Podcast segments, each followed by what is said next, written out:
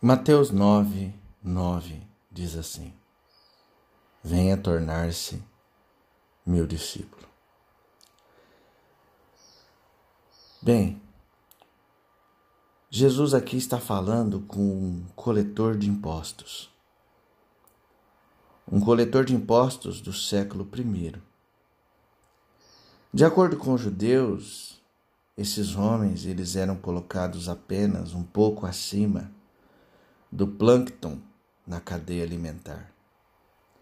César ele permitia que esses cidadãos judeus taxassem praticamente qualquer coisa: seu barco, o peixe que você pescava, sua casa, sua colheita.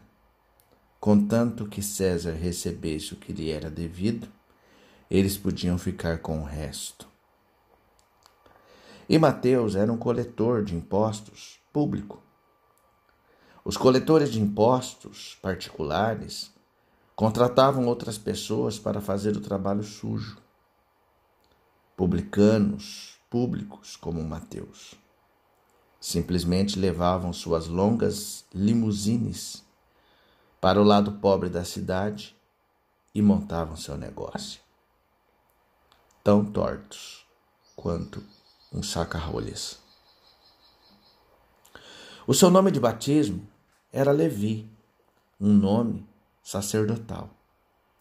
Os seus pais desejavam que ele entrasse para o sacerdócio. Bom, se foi esse o caso, então ele era o fiasco da família. Mas você pode ter certeza de que ele era marginalizado. Churrasco na vizinhança? ele não era convidado. Reuniões da escola? De alguma maneira o seu nome era retirado da lista.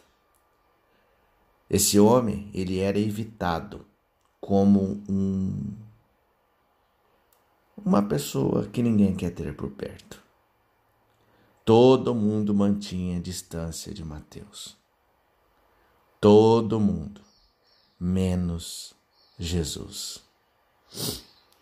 No versículo 9 de Mateus 9, está escrito: Venha tornar-se meu discípulo. Disse-lhe Jesus isso, e Mateus levantou-se e o acompanhou. Esse é Jesus. Ele não faz acepção de pessoas. Ele não despreza ninguém. Ninguém é pecador demais que não possa ser por ele chamado. Pense nisso. Oremos. Senhor Jesus, que tenhamos a mesma ansiedade de te seguir que Mateus teve. Ensina-nos a deixar para trás os caminhos do mundo para caminhar ao teu lado.